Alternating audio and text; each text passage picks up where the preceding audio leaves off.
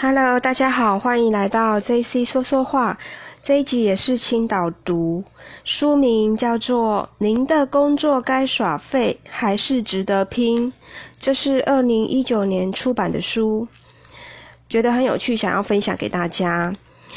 里面有提到就是工作死灾灾难的灾，看有没有中。好，他有提到劳累。工作的强度毋庸置疑，有时候甚至造成过劳。荒谬，在富裕国家，工作者需要有意义的工作，却面临经济缺乏意义的窘境。啊，现在有发生一些事情，所以荒谬。这个蛮多的，无聊。年轻世代对于知识、身体、情感的强烈需求，跟以服务业为主的课程制度、经济形态提供的职位格格不入。永远做不好，过度要求，时间太赶，时机不当的干扰，或因为种种限制，导致没必要的工作负荷，受局限。年轻世代追求的自主性，往往和资深管理阶层的行事作风合不来。孤单，新工作形态更倾向于个人化。高压，技术变化与公司组织调整的步调越来越快，让人产生难以胜任工作的感觉。而这种职位的不安稳。都令人无法从容面对工作，侵犯生活，无孔不入的科技，长时间的通勤，以及角性别角色的改变，使得工作更难与生活和谐整合。充满挫折，收入没有随着工作量与压力增加而提高。没有未来，在公司内部看不到前景，是相当近期才出现的状况。好，以上呢是实灾的内容。其实我觉得大家多多少少都有遇到诶。好，好，那再来，他还有提到什么重点？好，研究者呢试着将影响工作的满意度决定因素做个排序，就是说，呃，这些调查到底哪一个是大家觉得最重要？结果呢是社交特性，也就是与同事和上上级之间的关系是最重要的，甚至超越工作本身的内容。那外在的特性，像薪水优势、职位的保障，排在最后面。好，所以我会觉得说，会不会在家工作是是最好啊？因为你不用浪费交通去搭捷运或公车去上班，然后还要在一个办公室跟大家做相处。那有些人的工作其实也是在电脑上操作那些，那是不是在家工作可以？节能省碳，然后又不会和公公司同事相处的不愉快，这是我自己的想法啦。然后还有提到什么内容，再跟大家分享。嗯，就是有一个心理专家学家，他有这句话，我觉得还不错。他说：“过去的危险是人沦为奴隶，未来的危险是人变成机器。”无止境的反复做一些毫无意义的事情，呃，其实有被说中，因为还蛮多工作都在做一些和机器人差不多的工作。但是现在的情形，现在的状况是有工作是幸福的啦。好，那自己可以想一下，说，哎，你现在目前做的工作啊？有多大的比例可以轻易的自动化？那跟你现职差不多的职位，是否已经有自动化的例子？还有，您是否正在培养人类独具的能力，像是应变力、创意、人际关系这些等等？所以这本书还蛮适合现在看的，因为有些工作真的是蛮。蛮过分，怎么讲？我曾经就有一个例子啊，他开了很多条件，可是他薪水并没有给很高，而且他还要嗯附注一个抗压性高。然后我个人对这个抗压性我很质疑，所谓的抗压性是不是都要被你骂、被主管骂？这个叫做抗压性？你你们懂我意思吗？就是有些人他他的理解的抗压性是我骂你的时候你要听我的，可是现在年轻人不会啊，因为现在年轻人会觉得说你要骂我可以，可是你你要有正当理由，你才有我我才服你嘛，对不对？那并不能把这个抗压性当成是。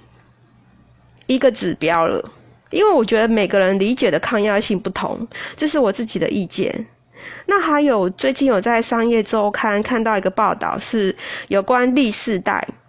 所谓的历世代，就是一九九五年之后，我们称它为历世代，它是一个最大的群族群，年轻人嘛。那它现在占全球是已经人数已经占了三十二 percent。蛮高的，还有呢，它也是消费率最高的，因为年轻人才会消费。今年占消费全球消费者的全球是四十趴，所以我就很好奇，就是现在年轻人在想什么？那这这篇报道是说，他们是最懂网络，却资讯最匮乏，佛系又精明，充满各种矛盾。这是个乍看令人感到矛盾的时代。那他们的特质就是说，他们爱追随网红，但消费却极度精明。今年啊，就是有那个珍珠奶茶之称的网红弟妹，在南洋街台北的南洋街开了一家手摇饮料店，再睡五分钟，就很多人去排队啊。因为其实我自己有有那边转车，我有看到很多年轻人去排队。那他们不但排队，他们会去喝，会去比较，还去会去比较说，像米克夏其他的口味是不是值得再去买这一家珍珠珍珠奶茶女生开女神开的这一家，再睡五分钟。也就是说，他们越来越聪明的去做消费，而且他们会在网络上分享。再来就是他们呢，对收入悲观，对求知欲焦虑。因为现在的经济的现实跟疫情有多薄未来的情形，所以我觉得现在的年轻人是真的比较辛苦。然后，我认为年轻人跟现在的中老年人有一些距离，是因为他这边有个指指标，就是有些人会觉得年轻人是在工作上没有定性，跳槽太快，但其实不是哦。现在的状况是说，连可口可乐、B N W 都会裁员，所以你不动才是坐以待毙。这句话我觉得不错。那还有就是，大家会觉得年轻人他们不想去大公司工作，但其实不是，是薪资高、成长性高的公司才是最爱。对啊，或者是你有兴趣的，嗯，这个这个我蛮认同。还有就是。他们不想升迁，不想当主管，不对。其实实际上是累积一技之长，累积一技之长更实际。对啊，没有错啊。而且你说升迁，我我讲难听一点啦，一般中小一一般的传统行业啊，五百一一百大企一百人数的公司，或者是比较传统的行业啊，那些位置啊都被占光了啦。因为他们一做就是十几二十年，如果比较稳定的，所以他们没有位置，对不对？那你你不可能就是我就傻傻的去做那个工作，然后你不跳槽，这样子其实很怪。还有就是我有听到现在不少所谓的老年人好了，他们会自己觉得说哦，我工作了二十年，我在这个。某某单位啊，有一个很很高的一个领域，什么我？可是你你想想看哦，现在这一份工作做二十年，你就是在做同样的工作二十年诶。你你们懂我意思吗？就是以以前的老年人还在为这个自豪，说哦，我在这个领域二十年了。但是现在的年轻人不对，他们都是跨领域的学习，耶，是很难诶。就是比方说。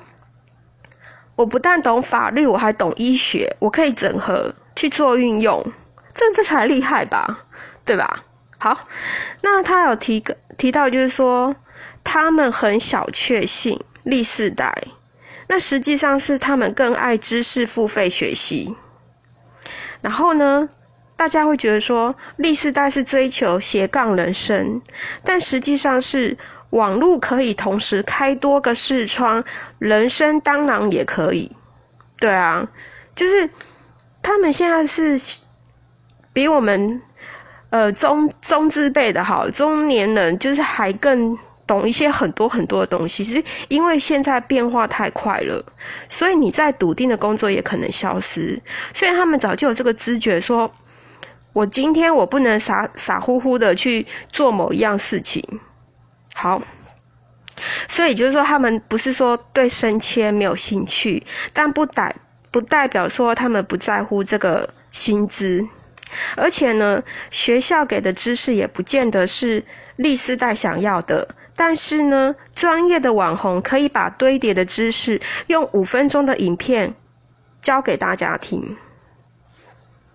对啊，因为我我也我就是就像我之前我录音跟大家分享，我自己也觉得说有很多的学习知识，我已经不是透过公司或者是以前学校给我了，而是透过现在可能就是网络上看到或者是 YouTube 学习到的。对啊，所以在历世代之前呢，使用网际网络的都是特权，但历世代之后呢是人权，也就是说，他们要他们他们在乎的是网络是基本人权，权利就应该共享。我觉得还蛮有趣的啦，这这一篇报道是还不错，可以分享给大家。而且，像年轻人是真的比较辛苦，不像以前人比较。呃，以前生活比较单纯啊，现在世世世界变化太快，也不知道未来这样子。好，那以上就是我今天青岛读，还有一些历史带的一些分享，谢谢大家收听，拜拜。